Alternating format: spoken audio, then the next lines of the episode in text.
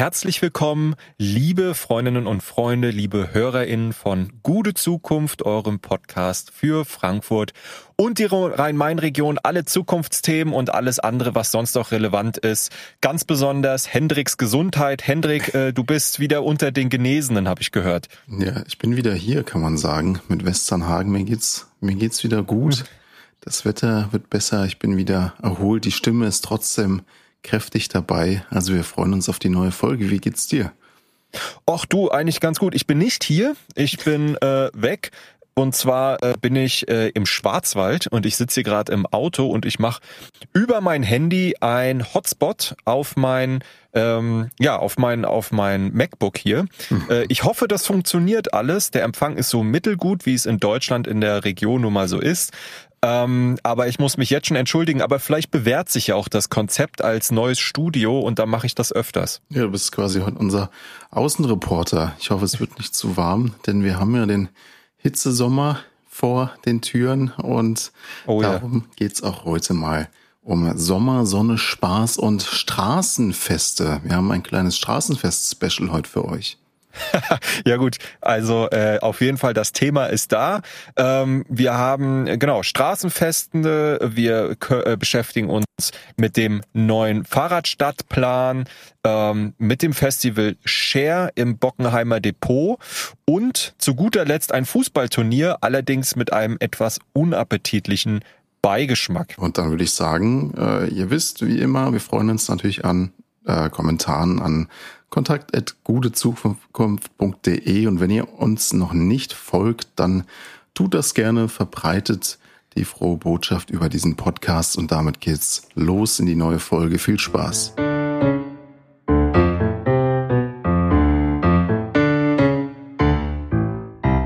Viele von euch haben es ja vielleicht mitbekommen, die Bahnhofsviertelnacht wurde leider abgesagt. Das ist eine Nachricht, die vielleicht eher so nebenbei gekommen ist, auf die wir hier aber doch ein bisschen näher eingehen wollen, weil sie hat durchaus größere Relevanz, oder Jan? Ja, auf jeden Fall. Also ähm, Straßenfeste sind ja ein ganz wichtiger Bestandteil des öffentlichen Kulturangebots. Ähm, für mich eigentlich so ähm, in der Vergangenheit so ein ganz wichtiger Zugang auch immer zu einer Stadt zu meiner Stadt, äh, in der ich lebe, ähm, aber auch zu anderen Städten, wenn man mal so unterwegs ist. Ähm, da kommen einfach Menschen unterschiedlichster Herkunft, Prägung, Identität äh, zusammen und ähm, ich finde immer sozusagen so ein, wenn man über Zusammenhalt spricht, wenn man über Miteinander in einer Gesellschaft spricht, dann braucht das auch ein Wissen übereinander, ein Kennenlernen.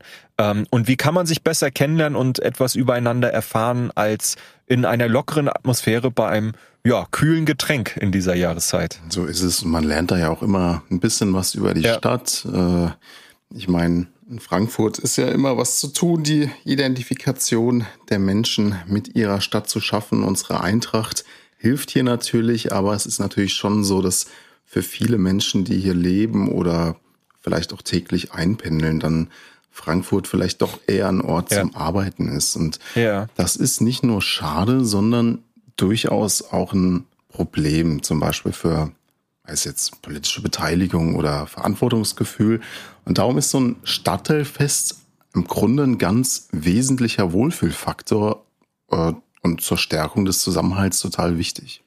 Genau, also da, da begegnet man sich ähm, im, im neuen Kontexten, äh, aber man lernt eben auch was über seine Stadt und ähm, gerade das Bahnhofsviertel hat's ja nötig. Also ich glaube, der Hauptbahnhof wurde ja so 1888 ge, ähm, gebaut, gegründet, eröffnet. Ähm, und äh, seitdem ist dort eben auch ein kleines, das kleinste Viertel in Frankfurt entstanden, was aber ja wie kaum ein anderes Strahlkraft über Frankfurt hinaus hat, das Image Frankfurts auch geprägt hat.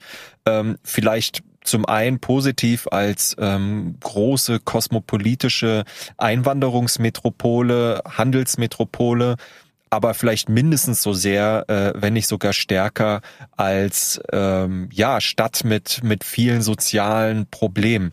Ähm, und in dem Kontext war eben die Bahnhofsviertelnacht damals auch äh, gedacht als so ein ehrlicher und authentischer Einblick in die Strukturen des Viertels. Also das hat sich mal eine Gruppe überlegt, die hieß Werkstatt Bahnhofsviertel, ist ungefähr 15 Jahre her. Äh, damals feierte der äh, Hauptbahnhof sein 120-jähriges Jubiläum. Und äh, die Gruppe hat dann eben auch versucht, Unterstützung seitens der Stadt zu bekommen ähm, und gefragt, hey, habt ihr nicht Lust, irgendwie mit uns zusammenarbeiten, äh, das zu unterstützen, das ganze äh, Thema und unser Projekt zu pushen? Und äh, die Stadt hat dann zugesagt. Und seitdem äh, richtet sie eben am Vorabend dieses Bahnhofsjubiläums die Bahnhofsviertelnacht aus. Und äh, da stellt sich eben das Quartier vor. Die Menschen, die das Bahnhofsviertel prägen, stellen sich und naja auch ihre Arbeit, ihr Gewerbe, ihr, ihr Leben vor. Ähm, und das war auch im ersten Jahr noch, sage ich mal, sehr entspannt oder in den ersten Jahren und äh, wirklich so ein so ein Einblick in Strukturen, die man sonst äh, nicht erhält. Und ähm, dann ist es aber tatsächlich so geworden, dass diese Bahnhofsviertelnacht eben als soziales Event explodiert ist und mhm. Äh, seitdem kommen aus dem Umland zigtausende, um einmal äh, ja gut zu feiern, auch in einem verruchten Viertel kann man sagen, mhm. zu feiern. Ähm, und das ist dann natürlich die Kehrseite. Ne? Also es geht dann vor allem um die Party, was, was gar nicht schlecht ist, das würde ich nicht sagen. Aber äh, sozusagen es verfehlt dann natürlich den Zweck ähm, der Wahrnehmung von kulturellen und informativen Angeboten und des ähm, auch ja des, des Wissens äh, zu schaffen über, über Frankfurt und, und Hintergründe. Ja, ich meine, das ist natürlich schon ein interessanter, ein verruchter Ort und äh, gerade das Rotlichtmilieu in Frankfurt, ähm, Obdachlose, Drogenkranke, Prostituierte, das sind jetzt so die Klischees, die einem in den Kopf kommen. Äh, ich glaube, wir hatten das hier im Podcast schon mal gesagt, dass die New York Times, ich glaube 2017 mhm. war das, denn das Frankfurter Bahnhofsviertel so zu dem hipsten und spannendsten äh, Bereich oder das äh, spannendste Viertel äh, in Europa oder eines der spannendsten mhm. gewählt hat, weil da natürlich so diese, diese Hipster-Kultur und gleichzeitig eben das Milieu zusammenkommt. Ähm, was vielleicht ein bisschen das Besondere in Frankfurt ist, ist ja wirklich, dass dieses Milieu so mitten in der Stadt ist. Also es ist direkt das, stimmt. das Tor eigentlich zur Stadt direkt beim Bahnhof. Ähm, und man da auch ja gewissermaßen auf durch muss. Es hat nicht den besten Ruf und für viele ist das natürlich dann interessant, mal im Rahmen von so einer Party sich das ein bisschen genauer und vielleicht in einem geschützten Rahmen anzuschauen. Es gibt natürlich die Kritik, diese Party ist so ein bisschen wie im Zoo vielleicht. Also man guckt sich das dann so an als äh, so Tourist und äh, schaut dann, ja. äh, was, was sind denn das für ähm, Gestalten, die da unterwegs sind in diesem Milieu. Das könnte man vielleicht als Kritik ansehen. Und eine andere Kritik ist dann später gewesen, es geht halt hauptsächlich um Kommerz und um eine reine Party. Aber ich würde fast sagen, dazu brauchst du gar nicht unbedingt das Bahnhofsviertel, die Bahnhofsviertelnacht. Ähm, das ganze Bahnhofsviertel ist ja in diesem Sinne mittlerweile strukturiert, ja. Also mhm. ähm, du hast ja wirklich von Straßenecke zu Straßenecke ähm, soziale Gefälle, die es, ich weiß es nicht, so in der Welt vielleicht kein zweites Mal gibt. Also ähm, an der einen Stelle, ähm, gerade jetzt nach Corona, ähm, ja, sind dicht zusammengepfercht, ähm, äh, schwerst Crack und andere drogenabhängige Menschen. Ähm, Beschaffungskriminalität findet dort statt, ähm, Drogenhandel und ähm, Gewalt und weiß nicht alles und mhm. wirklich ein, eine Ecke weiter. Also und wir reden hier von 20 bis 100 Metern ähm, ist eine super teure vegane Hipster-Bar und ein Cocktailbar. Mhm. Und ähm, das funktioniert natürlich vom Konzept her genau deswegen, weil es irgendwie so ein spannender Kontext ist, in dem man seinen Cocktail trinkt. Ähm, das, äh, denke ich, kann man auch und sollte man auch zu Recht kritisieren. Auf der anderen Seite ist das eben die Realität in einer, in einer schnelllebigen, in einer schnelllebigen Stadt. Ähm, und es zeichnet Frankfurt auch aus. Also es gab dann in der Vergangenheit auch Vorschläge. Ähm, dieser ähm, Kaisersack heißt er, glaube ich, der Ort kurz vor dem Hauptbahnhof, wo sich das auch nochmal sehr bald, wo mhm. wirklich ähm, ja Obdachlosigkeit, Drogen, ähm, Drogen und Drogenhandel ähm, wirklich zusammenkommen mit dem täglichen, täglichen Geschäftstreiben und dass man da versucht, die ähm, Drogenszene zu verlagern an einen Ort so ein bisschen am Rande des Stadtzentrums, sag ich mal, ähm, somit umzäunt, äh, sozusagen mit dem Argument, da könne man ja dann auch noch was Gesundheitliches tun. Übrigens das Thema Drogenszene und Drogenpolitik in Frankfurt ein auch geschichtlich sehr, sehr spannendes Thema und der aktuelle Umgang damit lohnt auch eine genauere Betrachtung, vielleicht zu einem anderen Zeitpunkt nochmal. Aber sozusagen, das fand ich, dieser, dieser Vorschlag wurde mit Recht als unwürdig abgetan, denn natürlich haben äh, drogenkranke Menschen, drogenabhängige Menschen genau die gleiche, äh, die gleiche Menschenwürde und, und Rechte wie alle anderen Menschen auch. Und ähm, es wäre auch nicht richtig, diese einfach an irgendein ein, ein um zu umzäunen am Stadtrand, sondern ähm, es spricht auch für Frankfurt, äh, dass man sozusagen Leben und Leben lassen äh, wirklich in der Stadt für alle äh, jetzt erstmal ähm, toleriert, akzeptiert. Ja, das war ja eigentlich auch immer der Frankfurter Weg, so, äh, dass ja. man das toleriert hat. Und ich meine, wenn man hier Druckräume oder Konsumräume schafft, dann wäre das vielleicht nochmal eine Alternative, vielleicht da das Angebot noch ausweitet. Aber ich glaube, das sind ja auch zwei vielleicht auch berechtigte Interessen. Ich meine, einerseits ist es natürlich, kann es schon auch störend sein, ähm, wenn man jetzt durch den Bahnhof läuft, das war eine Zeit lang wirklich extrem auf der B-Ebene und man echt aufpassen muss, dass ich spitze jetzt ein bisschen zu, dass man nicht in eine Spritze reintritt.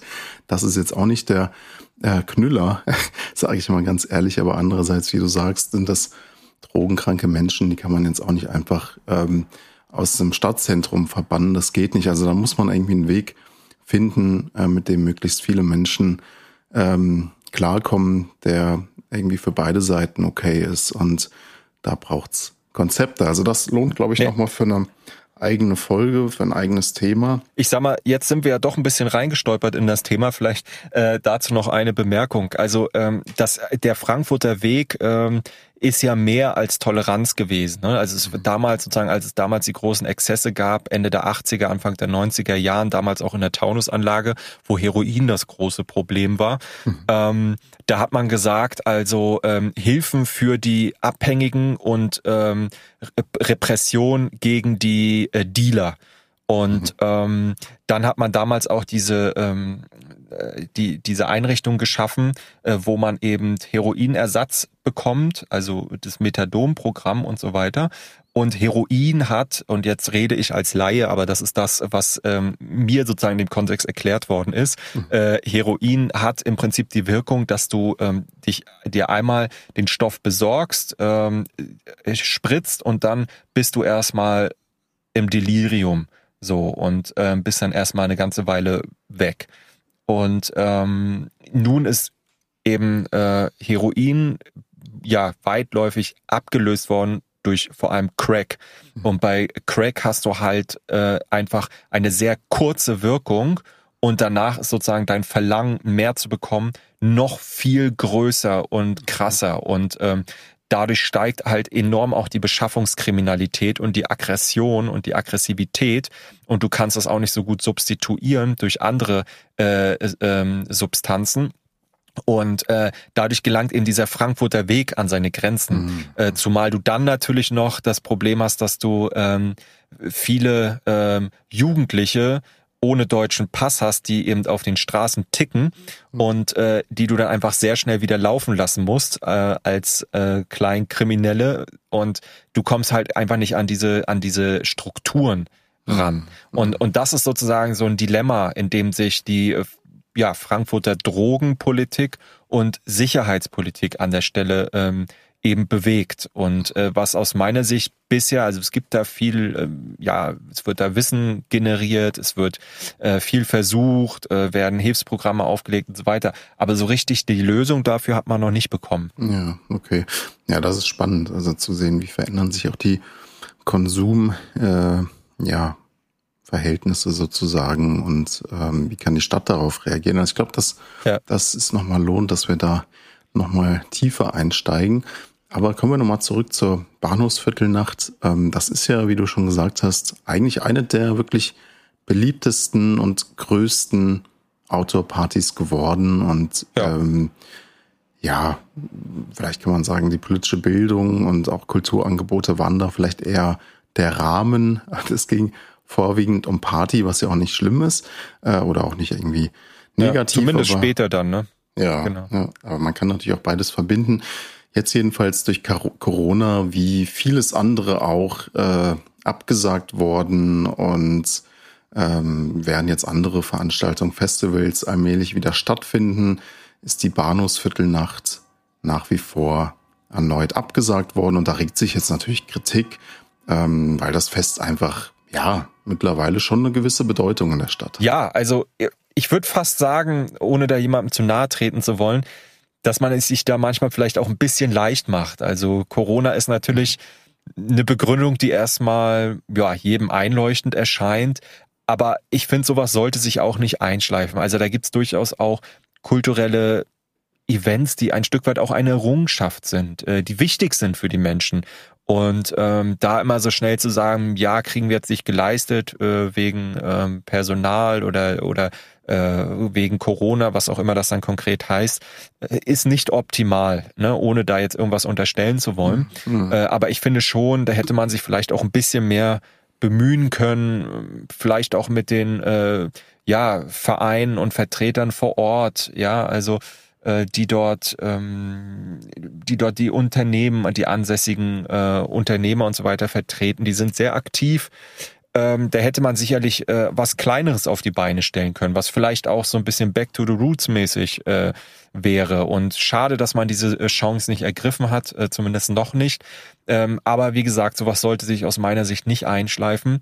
Ähm, denn Straßenfeste haben es eh sehr schwer und da kommen wir vielleicht auch nochmal sehr grundsätzlich zu dem Thema Straßenfestkultur.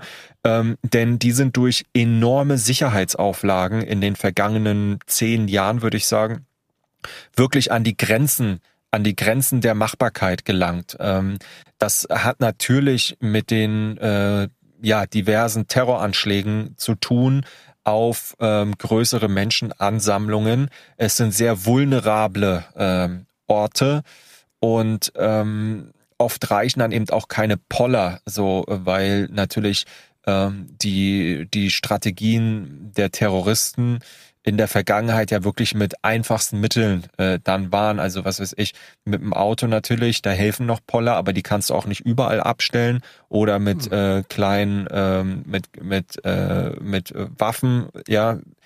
Also äh, wirklich mhm. schreckliche, schreckliche Dinge. Ähm, und äh, da gab es eben viele Sicherheitsauflagen, die halt die oft ehrenamtlichen Organisatorinnen von solchen Festen wirklich an die Grenzen gebracht haben und leider auch schon vor Corona zu Absagen geführt haben. Also ich denke da zum Beispiel an das Leipziger Straßenfest, was erst nur noch alle zwei Jahre und dann gar nicht mehr stattgefunden hat.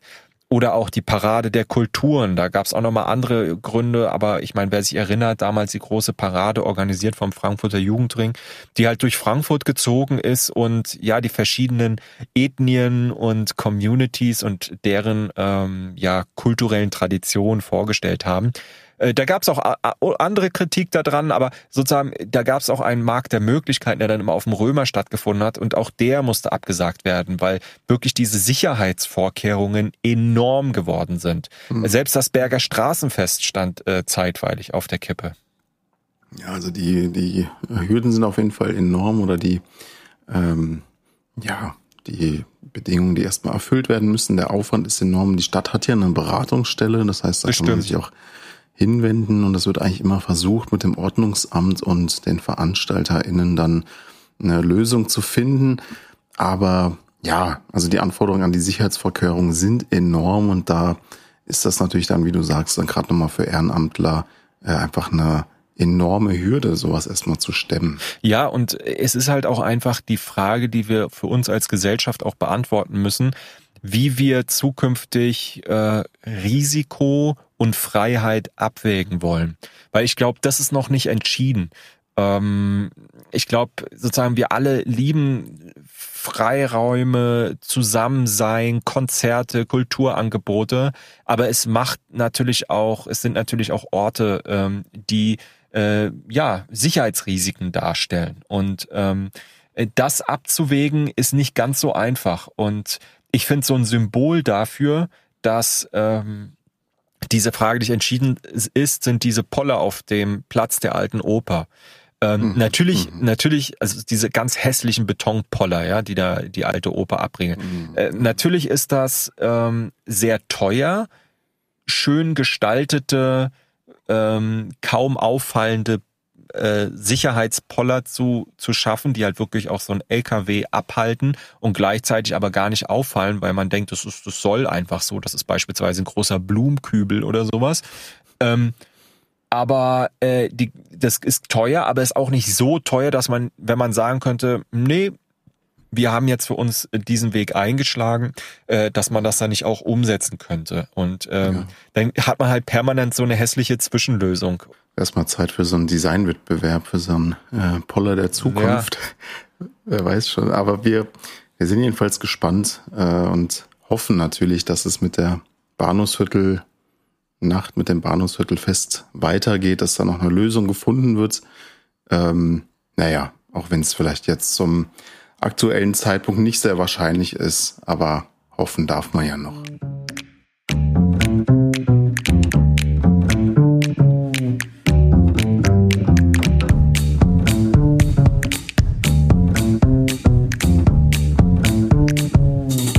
Jan, fährst du eigentlich Fahrrad?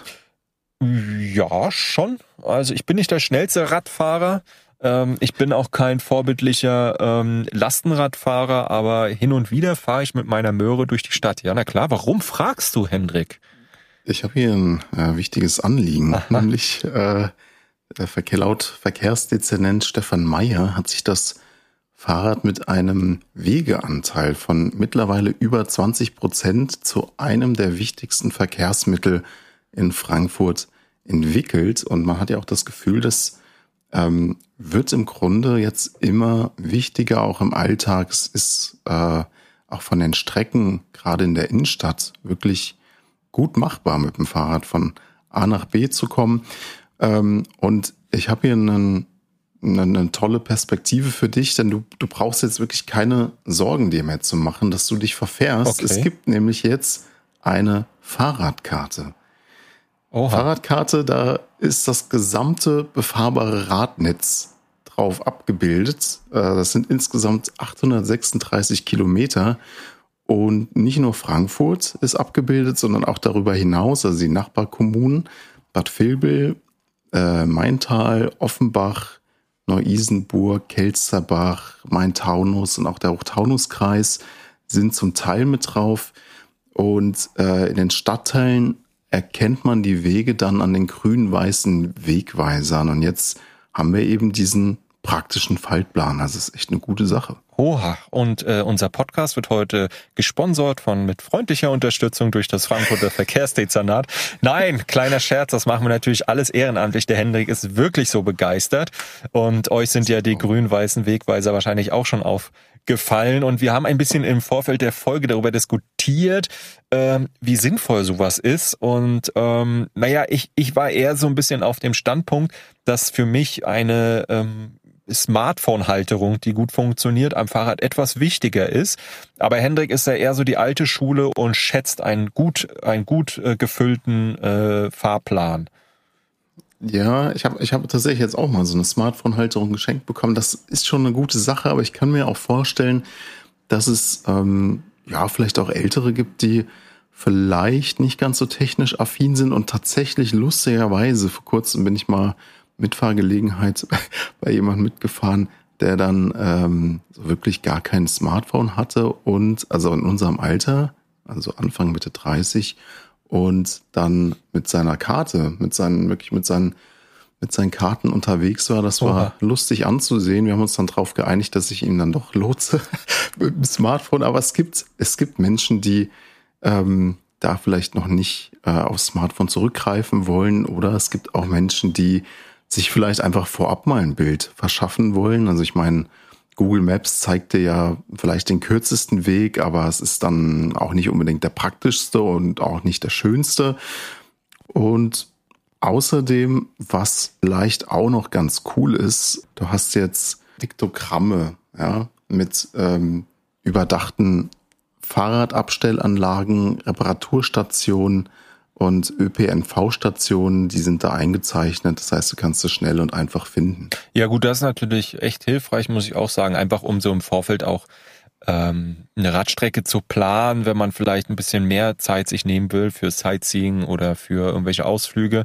Und ich sag mal so, wir müssen natürlich alles versuchen, um einfach noch mehr Menschen vom Radfahren zu überzeugen. Ähm, Autos verursachen einfach viel zu viel Abgase, Lärm, es verödet die, äh, die Städte, es macht sie unsicher, es verbraucht unnötig viel Platz und Energie. Ähm, ich ich denke da immer so an die an die an die äh, Vorher-Nachher-Bilder irgendwo aus Amsterdam und Co, wo du halt vorher irgendwie so eine triste äh, asphaltierte Straße hast mit ein paar Parkplätzen und äh, dann danach so wunderschöne ähm, Bäume, ähm, äh, Blumenbeete, Sitzgelegenheiten und äh, dazwischen halt ein Fahrrad, äh, eine Fahrradspur. Ähm, ich meine, klar, man, man sollte es jetzt auch nicht pauschal verteufeln. Ne? Ähm, es ist durchaus auch ein Wohlstandsthema. Ähm, nicht mhm. jeder kann sich leisten, innenstadtnah zu wohnen, wo man die Strecken, wenn man jetzt nicht super trainiert mhm. ist, mit dem Fahrrad äh, oder zu Fuß zurücklegt. Ähm, ja. Viele, die außerhalb der Stadt wohnen oder in Stadtrandbezirken oder die pflegebedürftige Angehörige oder Kinder oder so haben, ähm, da gibt's immer Lebenssituationen, wo ein Auto einfach große Erleichterung bringt. Ja, also ich sage bewusst Erleichterung, äh, weil es natürlich immer auch wahrscheinlich irgendwie anders geht aber wo dann natürlich irgendwann auch sag, man sagen muss, okay, also es ist jetzt echt mal gerechtfertigt, äh, dass man da ein Auto hat pro Familie, sage ich jetzt mal. Ähm, aber in der Mehrheit der Fälle ist es schlicht und ergreifend Bequemlichkeit oder auch einfach der Anspruch, immer alles selbst besitzen zu wollen. Ja, auf jeden Fall. Ich glaube, in Deutschland haben wir schon wirklich eine ausgeprägte Besitzkultur. Ja. Sharing, da kommen wir auch gleich noch drauf zu sprechen. Sharing hat's hier nicht immer ganz leicht. Nee, genau. Aber sozusagen auch Vorurteile gegen das Rad. Ne? Dabei ähm, ist Radnutzung überhaupt keine übertriebene Einschränkung für, für Menschen, die vielleicht eher Auto fahren oder gefahren sind in der Vergangenheit, sondern es ist einfach auch rational sinnvoll. Ja, es ist schneller oft, es ist einfach, es ist ja gesünder, nachhaltiger und ökologischer sowieso. Ähm, aber natürlich nur, und da, daran fehlt es in Frankfurt in der Vergangenheit oft, wenn die Infrastruktur darauf angepasst ist. Also bis heute gibt's, ist Frankfurt eigentlich noch immer eine Autostadt. Der Anspruch ist mittlerweile ein ein anderer, man ist nicht mehr darauf stolz, aber de facto ähm, sind, was weiß ich, Fahrbahnmarkierungen, ähm, Einbahnstraßenregelungen und so weiter. Das ist alles noch nicht optimiert, wobei es da mhm. vorangeht. Also ist äh, ja da, da, da, da gibt's immer mehr sozusagen den Versuch, auch dem Fahrrad äh, Vorrang einzuräumen.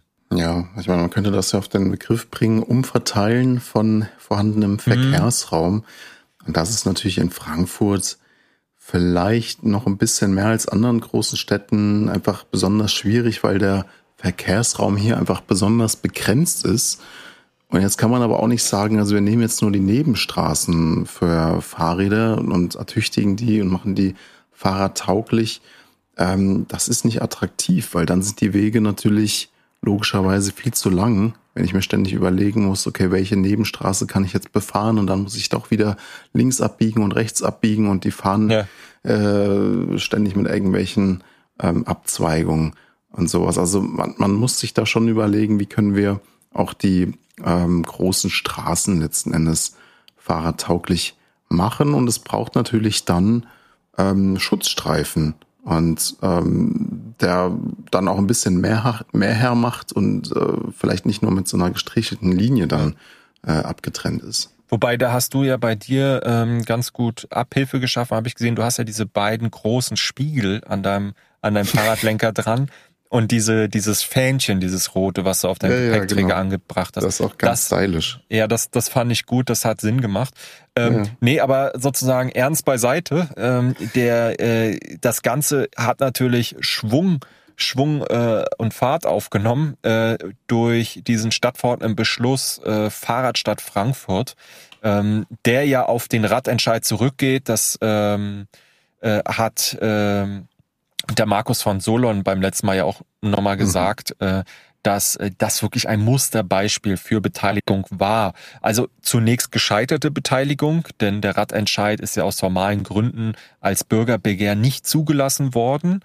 Ähm, aber äh, dann hat man eben diese Botschaft verstanden, diesen Druck der Straße im wahrsten Sinne des Wortes äh, aufgenommen und hat sich als Magistrat zusammengesetzt, auch als Koalition, als letzte, äh, die letzte Koalition im Römer und hat eben da verhandelt und äh, gesagt, also wie man jetzt die Stadt umbauen will, ähm, zu Ungunsten äh, des Autos, zugunsten des Fahrrads, aber die Verteilung vorher war halt zutiefst ungleich und ungerecht. Und insofern ist das nur ein ein etwas ein Glattziehen von äh, gerechter Verteilung des des öffentlichen Raums. Und ähm, ja vor allem hilft es jetzt natürlich. Also ich meine, wer jetzt schon mal durch Frankfurt ähm, regelmäßig fährt, der sieht die großen, zum Teil auch baulich abgegrenzten Fahrradstreifen. Äh, das wäre früher undenkbar gewesen. Und mit früher mhm. meine ich vor fünf Jahren. Ähm, denn da war einfach auch die magistratsinterne Haltung nicht klar. Welche Richtung will man jetzt gehen? Und das hat sich eben durch diesen Beschluss geändert. Und wenn natürlich Abstimmung wegfällt, Abstimmungsprozesse, immer wieder Diskussion und dann wird das aufgehalten und so weiter. Ähm, wie es eben auch in der Vergangenheit häufig dann noch unter CDU-Beteiligung äh, der Fall war, ähm, hm. dann kostet das natürlich einfach Zeit und man kommt nicht voran. Ja, jedenfalls, wenn euch dieser Plan interessiert, ihr bekommt ihn kostenlos und äh, zum Beispiel bei der anstehenden Großveranstaltung Eurobike die findet statt vom 13. bis zum 17. Juli bei vielen städtischen Einrichtungen und zum Beispiel im Infoladen des ADFC Frankfurt. Oder ihr könnt ihn euch auch einfach online einsehen und zwar unter radfahren-ffm.de. Wir verlinken euch das in den Show Notes und es ist eine gute Sache, also das Radfahren in Frankfurt voranzutreiben. Das ist eh eine wichtige Mission und vielleicht ist das nochmal ein Anreiz, da stärker einzusteigen.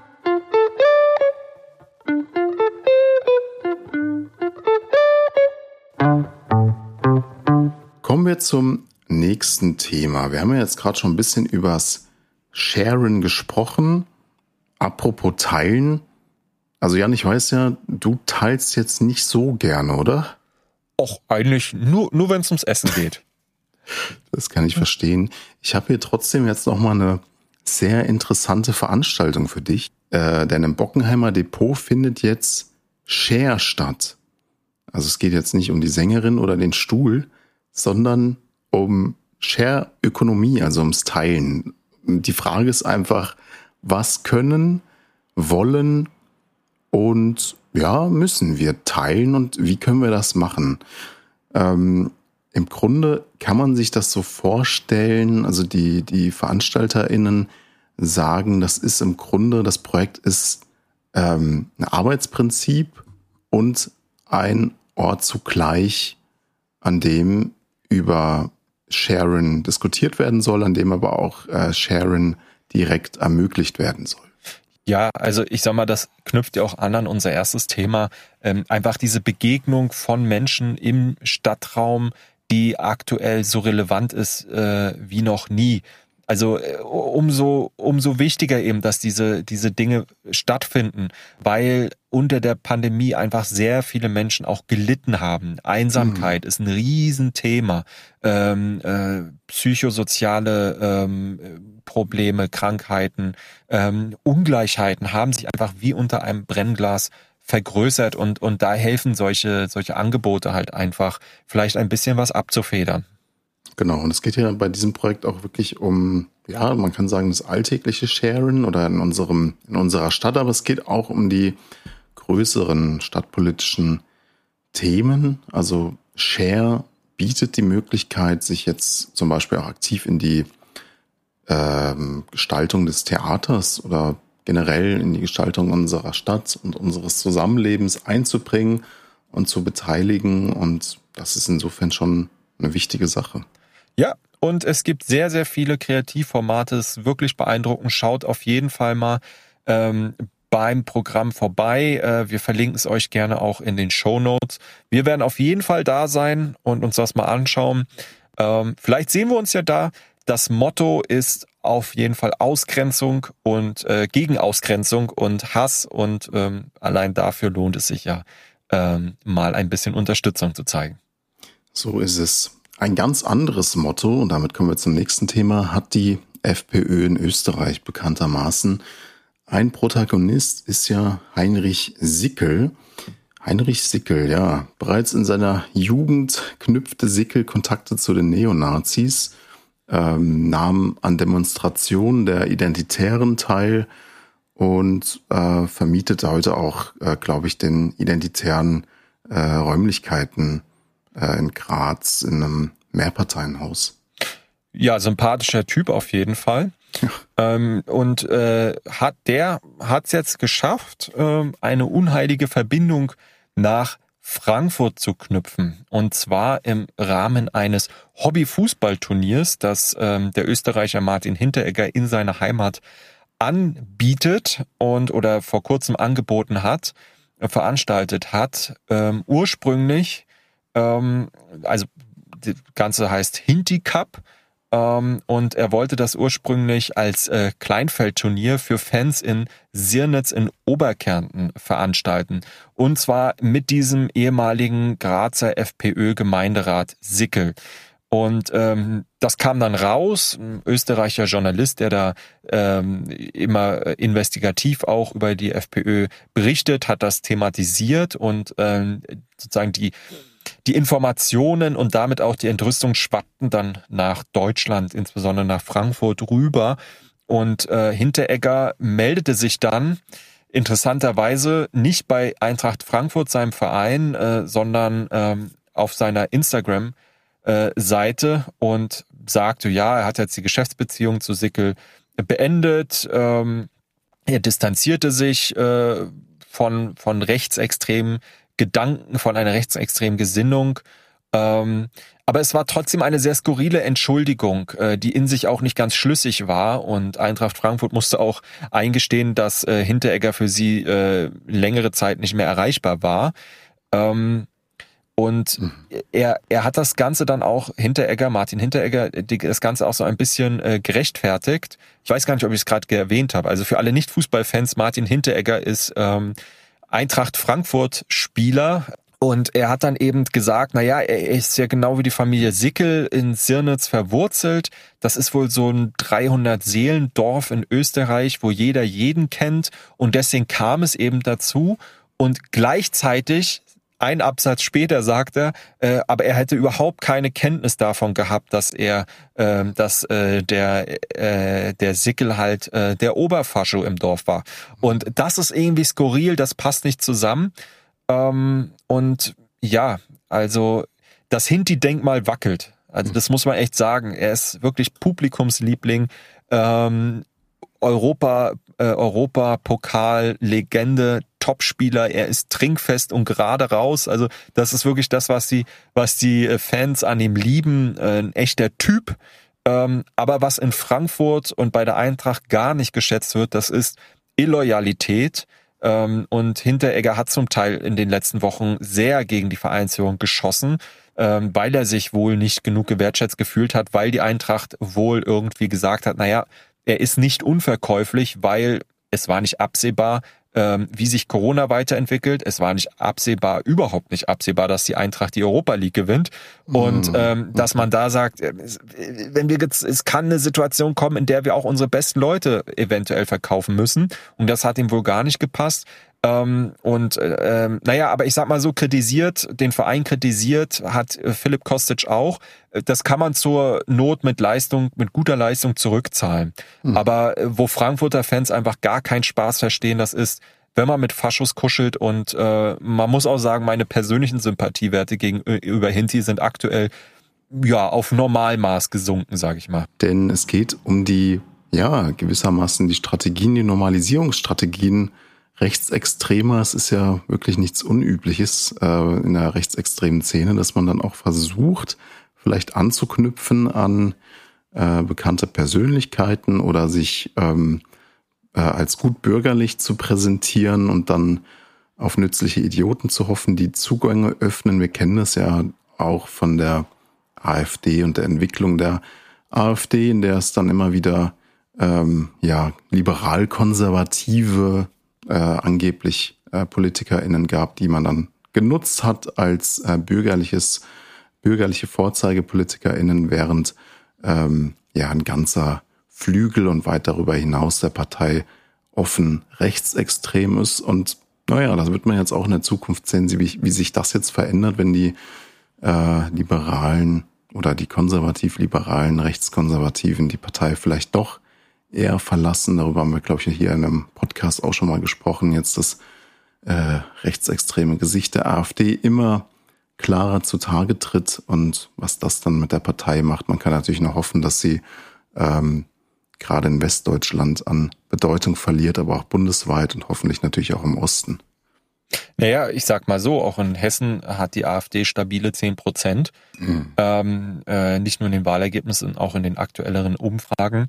Und äh, wenn man so in den Verfassungsschutzbericht reinguckt, äh, dann sieht man auch, äh, dass in Hessen eine sehr starke, aktive, ausgeprägte rechtsextreme Szene ist, die immer mhm. weiter auch ins Militante abgleitet. Und mhm. da gibt es sehr, sehr, sehr starke Netzwerke, die eine große Gefahr äh, für die freiheitlich-demokratische Grundordnung, für die Menschen in unserem Land einfach, mhm. einfach auch sind. Und ähm, da haben wir noch gar nicht darüber geredet, ähm, wie viele äh, deutsche Neonazis äh, aktuell vielleicht auch in die Ukraine gereist sind und dort ähm, äh, Kampferfahrung äh, im, im Krieg sammeln und womöglich dann irgendwann militarisiert zurückkommen. Äh, mhm. Aber das, das ist jetzt natürlich nur Spekulation, aber ähm, wer weiß, was da womöglich noch äh, zutage tritt.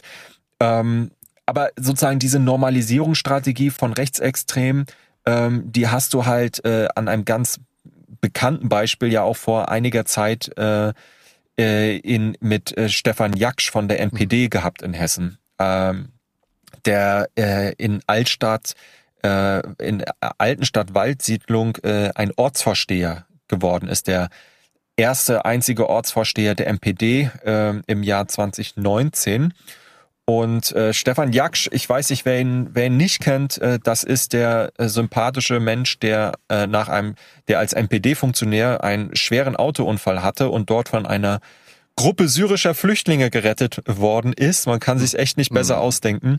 Und äh, das hat ihn in seiner menschenfeindlichen Gesinnung aber nicht weiter irritiert. Insofern ähm, ja, äh, hat er dann eben dort äh, durchaus verwurzelt in seinem in seinem Heimatort. Ähm, Verantwortung übernehmen wollen, politische Verantwortung und äh, hat er eben dann auch die, die Unterstützung des gesamten Gremiums, des Ortsberats bekommen. Ja, also mhm. dort wurde er dann sehr, wie es hieß, sehr geschätzt als äh, kollegial und sachorientiert. Er sei ja so nett.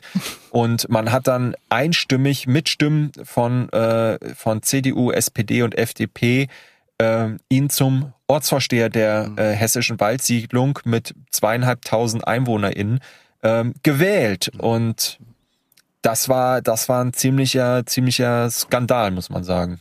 Ja, es gab ja dann auch noch die Aussagen von Ortsberat Norbert Zilasko von der CDU, die, ja, man kann schon sagen, bundesweit tatsächlich für Empörung, Empörung gesorgt haben.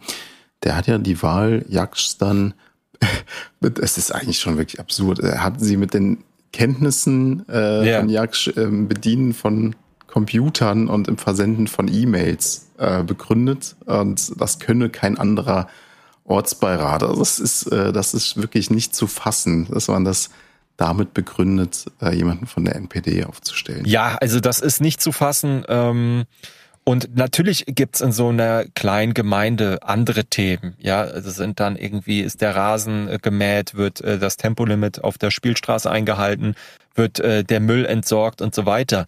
Und ähm, trotzdem kann man aber nicht mit dem Argument kommen, es geht ja um Sachthemen. Äh, es gibt nichts Richtiges im Falschen, das wissen wir äh, seit äh, Adorno und der Frankfurter Schule. Und äh, wenn du eine grundmenschenfeindliche Gesinnung hast, äh, mit so Leuten äh, arbeitet man nicht zusammen. Nazis wählt man nicht, man kooperiert nicht mit ihnen, man bekämpft sie. Und ähm, ob man dazu mit ihnen diskutieren muss, das muss jeder für sich entscheiden. Die einen finden es äh, notwendig, die anderen nicht.